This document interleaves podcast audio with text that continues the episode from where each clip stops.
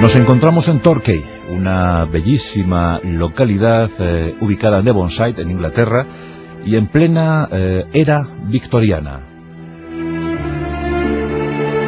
La familia Miller-Boemer eh, vivía cómodamente, de una forma holgada, gracias a las rentas del progenitor, Frederick.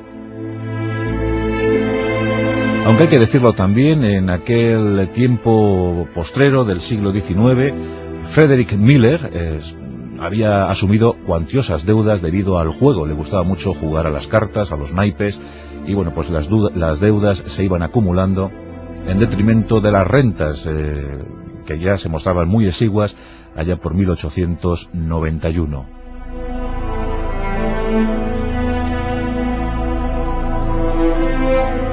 Frederick Miller se había casado con Clarice Boemer, y juntos eh, sostenían una vida eh, feliz.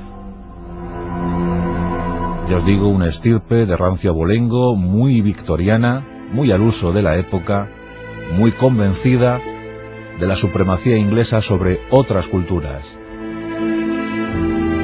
El 15 de septiembre de ese año, de 1891, vino al mundo Agatha Marie Clarice Miller-Boemer. Ese era su verdadero nombre. Agatha era la menor de una prole compuesta por tres, tres hijos. Y pronto eh, Frederick y Clarice eh, se volcaron en la crianza no solo de sus dos vástagos eh, primeros, sino también en Agatha, que era una chica, era una niña muy, muy, muy peculiar, una niña muy fantasiosa. Dicen que más que la instrucción académica rigurosa gustaba de recrear historias en papel asesorada por amigos imaginarios, amigos invisibles. Incluso Agatha Christie, siendo ya madura, llegó a decir que un extraño ángel alado la frecuentaba en su habitación. Ella, romántica como era, porque era romántica, a pesar de su natural timidez, pues bautizó a este ángel alado con el nombre de Cupido. Estos amigos invisibles jugaron con la pequeña Ágata durante los primeros años de infancia. Pero ¿por qué no pensar que la acompañaron durante toda su vida?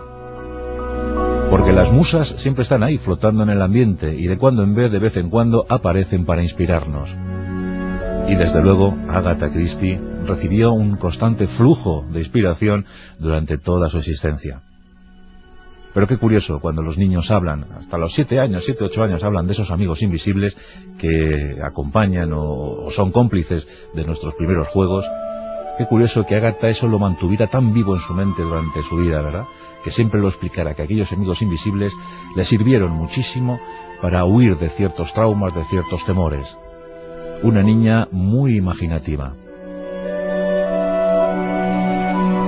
Una niña que recibió el primer golpe serio en su vida cuando en 1901 falleció su padre Frederick, dejando de paso a la familia en una bancarrota eh, muy, muy lamentable.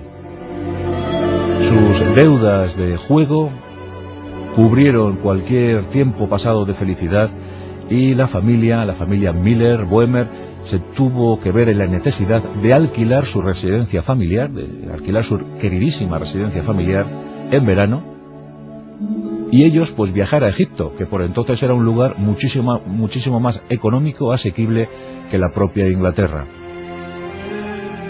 En estos viajes, Ágata queda impregnada por el alma egipcia, por el misterio de Oriente. Los aromas del Nilo embriagan a la pequeña, que tiene 10, 12 años y que lo contempla todo con ojos muy vivos, muy perspicaces. Aquí, a buen seguro, tomó sus primeras notas para las obras que después nos regalaría. Egipto fascinó a Agatha. Y cuando regresaba a Inglaterra siempre se prometía a sí misma volver una y otra vez a ese mundo que parecía pertenecerle. Pero eh, Clarice, eh, la madre, quería, como digo, la mejor eh, instrucción, la mejor disciplina académica para sus vástagos. Y bueno, pues intentó que, estos, en la medida de sus posibilidades, se formasen en, los mejores colegios. Por ejemplo, en el caso de Agatha, pues fue enviada con 16 años a París para eh, pues aprender eh, música. Un asunto que no, nunca llevó bien. La verdad es que el piano y Agatha Christie nunca se llevaron bien. Incluso en alguno de sus libros situó a uno de sus personajes más aclamados, eh, cual era eh, Hércules Poirot, el peculiar, el singular detective belga, lo puso cantando, tocando, interpretando música de, mala manera. Siempre hay que admitir, y Agatha Christie así lo hizo, que era una mujer eh, llena de, temores y sobre todo siempre reconoció que no estaba cualificada para determinadas aventuras o disciplinas. Por eso se aferró a la literatura como válvula de escape para su increíble imaginación, su portentosa mente. Transcurrieron los años, y aquí la tenemos eh, ya convertida en una jovencita, una jovencita eh, muy agradable, pero que sus vecinos, los amigos de la familia, ya intuían en ella eh, que la excentricidad, eh, la bohemia, la extravagancia habían anidado en su cuerpo. En 1911, por ejemplo, pues fue una de las primeras mujeres en subir a, bordo de un avión y volar en él, para pasmo de, todos, porque se pensaba que estos asuntos eran propios de los excéntricos, de los alocados, volar en un avión de madera con una tela tensada, bueno, pues Agatha Christie quiso probar la experiencia del vuelo y la verdad es que lo pasó muy bien. Ella disfrutaba mucho con las máquinas. Tanto que, claro, eh, terminó por fijarse en un apuesto mozo, en un gran y guapo galán llamado Archibald Christie. Archibald era piloto de la Royal Flying Corps, la antecesora de la RAF, era piloto de combate y los dos jóvenes se enamoraron profundamente. Pero también ocurrió una circunstancia que provocó eh, un matrimonio rápido, prematuro, y ese asunto fue el estallido de la Primera Guerra Mundial. En 1914 muchísimos jóvenes británicos marcharon al frente. Entonces se estipulaba que la vida en el frente para un piloto de combate, para un piloto aéreo, no superaba los seis meses. La verdad es que la mortandad era tremenda entre los pilotos eh, de combate y Archibald llegó a pensar que sus días estaban contados.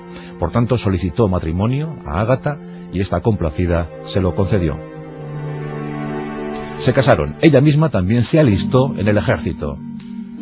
Y como enfermera entró a trabajar en el laboratorio de un hospital asunto fundamental para su historia profesional porque en este laboratorio, en, esta farmacia, Ágata eh, conoció los secretos de la toxicología y esos enigmas los aplicó después en los argumentos esbozados en sus obras. Ágata aprendió cómo eran los venenos, cómo se podían utilizar, en qué dosis, en qué medida. Y desde luego que esos conocimientos supo aprovecharlos convenientemente. Así que tenemos a Archibald luchando en los frentes europeos en su avión y Agatha luchando contra las enfermedades, contra las heridas de guerra en su hospital. Era una de sus vocaciones, la enfermería. Terminó la guerra y por fortuna Archibald no sucumbió en el frente. Y eso permitió que llegara la única hija vida en el matrimonio y única hija de Agatha Christie, Rosalind. Una de sus pasiones, la crianza y cuidado de su hija Rosalind. Y en 1920 llegó por fin el momento decisivo en la vida de Agatha Christie, la publicación de su primera novela. El extraño caso en Style fue sin duda alguna el lanzamiento para Agatha Christie. No se vendió mucho sobre esa primera novela, eh, apenas 2.000 ejemplares, suficientes en todo caso para que la joven, eh, la flamante autora pudiese seguir o pudiese por lo menos albergar la esperanza de ser algún día escritora profesional. Este extraño caso de Style es también muy significativo porque también aparece por primera vez su gran héroe, Hércules Poirot, un singular detective belga, también excéntrico como su creadora, y que daría mucho que hablar en la historia de la literatura detectivesca. Pero hubo otros personajes creados por Agatha Christie ya desde estos años. Por ejemplo, Miss Marple. ¿Quién no ha visto alguna vez una película o leído un libro en la que esta eh, mujercita de, la de la Inglaterra más tradicional resolvía casos, a veces domésticos, otras veces más grandes, pero desde luego Miss Marple no dejaba indiferente a nadie. Lo cierto es que Agatha Christie eh, casi siempre asentó su, su, obra en estos años iniciales del siglo XX. Siempre enmarcó ahí los escenarios, los personajes, y estaba muy cómoda escribiendo en estos, eh, sobre estos primeros años del siglo XX. Por ahí se desenvolvían el Pogot y también eh, Miss Marple. Y fueron llegando las primeras obras. Y Agatha Christie, ya había tomado el nombre del apellido de su marido, empezó a ser muy popular entre sus lectores. Dicen que con los primeros ingresos recibidos por la venta de sus libros se compró un automóvil y es que era una consumada eh, conductora, le gustaba mucho conducir, disfrutaba llevando esos eh, coches de los años 20, muy destartalados, pero con motores potentes y ella pues lo pasaba realmente bien. Ya había volado y ahora conducía. Era el tiempo de la Belle Époque, eran los locos años 20 y Agatha Christie se consolidaba como gran autora de novelas. Pero llegó el año de 1926 y en ese año Agatha Christie se llevó dos severos golpes, dos inmensos palos sentimentales. El primero en abril, cuando falleció su querida madre Clarice. En ella se había apoyado, en ella se había sustentado en los momentos de lamento, en los momentos de pena. Y este asunto sumió a la autora en una profundísima depresión de la que tuvo que tratarse. Esta melancolía fue increciendo cuando en verano de ese año su marido Archibald le comunicó que se había enamorado profundamente de una joven. Una joven eh, que jugaba al golf con él en un club y que se llamaba Caroline Nile.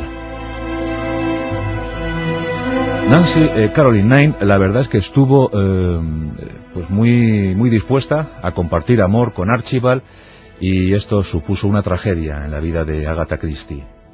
Una auténtica tragedia. Ya os digo que estaba muy enamorada de, Archibald y llevó a duras penas tanto sufrimiento. Pero claro, ocurre que en ese año 1926 no todo fueron lamentos, no todo fueron agonías. También llegó su obra más reconocida, el asesinato de Roger Arkwright. Bueno, pues aquí, eh, con este libro, hay una tremenda historia y vamos a contarla, vamos a dar las dos versiones, porque sin duda alguna esta, esta narración marcó la vida de Agatha Christie. Se habló de ella en términos realmente extraños.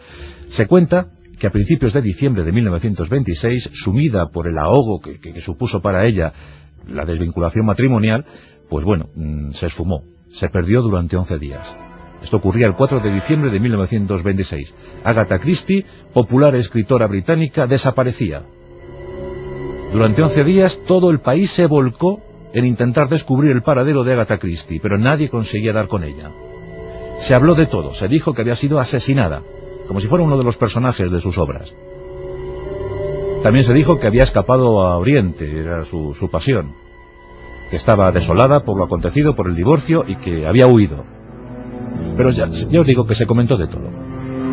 Finalmente, eh, diferentes anuncios en la prensa hicieron que algunos testigos que la habían visto empezaran a, comentar y se la pudo descubrir 11 días después de su desaparición, de su ausencia, en el hotel de un balneario.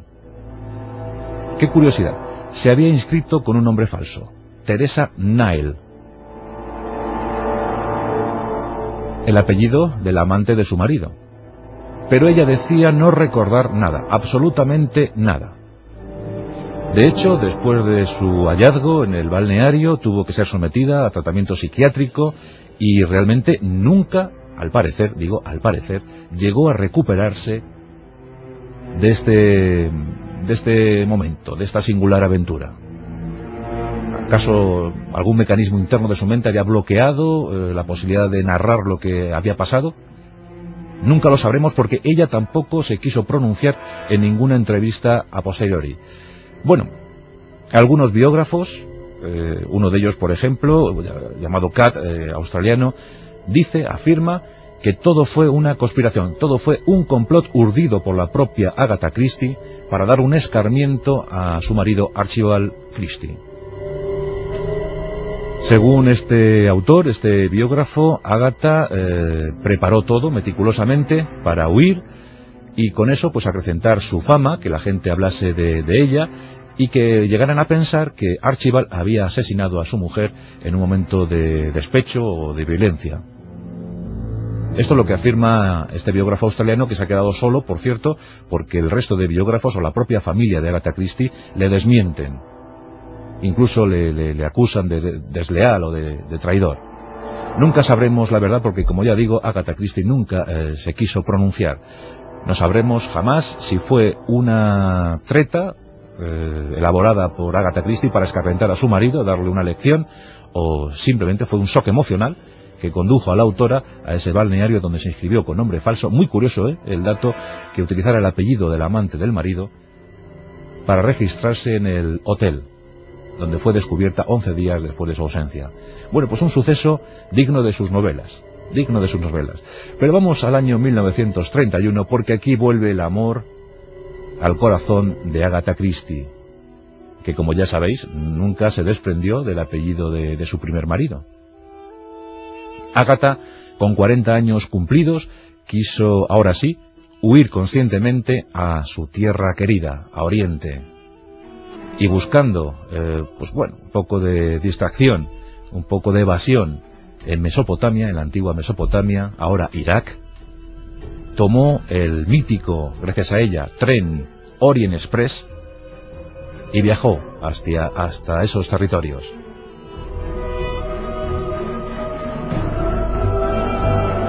Y allí se encontró con el gran amor, en mi opinión, el gran amor de su vida. Hay quien dice que fue Archibald eh, Christie. Yo pienso que en realidad fue más, gran. Max tenía 15 años menos que ella. Por tanto, tenía 25 años tan solo, pero ya era un prometedor arqueólogo que frecuentaba estas zonas orientales, que visitaba Bagdad, que iba a los yacimientos arqueológicos, pues intentando prospectar los ecos de la historia antigua. Conoció a Ágata y se enamoró profundamente de ella. Ella estaba encantada. Incluso ya años más tarde llegó a decir que su sugerencia para las mujeres era que se casasen con un arqueólogo, ya que eh, mientras que envejecían, pues el arqueólogo se enamoraba más de ellas, al ser una antigüedad. Bueno, pues la, pareja permaneció indisoluble durante el resto de su vida. Juntos eh, fueron a esos yacimientos, juntos averiguaron cosas del mundo antiguo, y Agatha Christie recibió el suficiente influjo como para elaborar sus mejores textos. Y aquí está Asesinato en Mesopotamia, y aquí está eh, Muerte en el Nilo, esos aires orientales desde luego la beneficiaron muchísimo. Ya se convirtió entonces, en los años 30-40, pues en una de las eh, mujeres eh, más famosas, más solicitadas, una de las mujeres más admiradas del Reino Unido y del mundo entero. Pero, en 1939, Inglaterra quedó involucrada en la Segunda Guerra Mundial. Max tuvo que ir al frente, una vez más, uno de sus maridos viajaba a la guerra, y ella se volvió a alistar como enfermera y de esa guisa permaneció todo el conflicto. Tras la finalización del mismo, cada uno volvió a su actividad, Max a la arqueología y Agatha Christie a sus novelas. Aunque, eh, acaso todavía recordando la tragedia de su primer matrimonio, Aquí sí que tenemos un dato peculiar, muy interesante, y es que eh, Agatha Christie utilizó un seudónimo para escribir novela sentimental. Claro, debió pensar que la novela detectivesca le había marcado mucho y que sus lectores pensaban que solo podía escribir sobre eh, crímenes, sobre detectives, sobre intriga. Pero um, aquí utilizó un seudónimo, el de Mary eh, Westmacott, y con ese seudónimo escribió seis títulos, seis novelas de amor, de las que siempre se mostró muy orgullosa. Y cabe comentar, por supuesto, que Agatha Christie no solo se quedó en ese momento de novela detectivesca, sino también abordó otras cuestiones como ensayos, su propia autobiografía, como antes hemos mencionado, libros infantiles, ensayos y obras teatrales. Y aquí llegamos a la ratonera, año 1952. se estrena La ratonera, una de las 19 obras teatrales escritas por Agatha Christie. Lo que, no, lo que nadie podía suponer, ni siquiera su artífice, es que desde el año 1952 esta obra se representase ininterrumpidamente hasta nuestros días. Es el récord absoluto. Son miles de representaciones y sigue inamovible en la cartelera británica, La ratonera. Cincuenta y tantos años después, La ratonera sigue vigente. La obra teatral más aclamada de Agatha Christie. Una mujer eh, tímida, introvertida, con sus extravagancias, pero siempre afable, poco dispuesta a la conversación porque no se pensaba ella dotada para conversar, para mantener diálogo alguno, para tener eh, interlocutor. Decía que tenía muchas carencias, que tenía muchas faltas, que no sabía de apenas nada, y que lo diga eso Agatha Christie, ¿verdad? Nos habla de una mujer modesta ante todo. Decía, tengo eh, muchos problemas para expresar verbalmente lo que siento. Y por ello debo escribirlo. Al fin sé que escogí la profesión justa. Son palabras de Agatha Christie. Siempre el papel y la pluma aliados perfectos para expresar lo que en ocasiones es difícil eh, contar eh, de viva voz.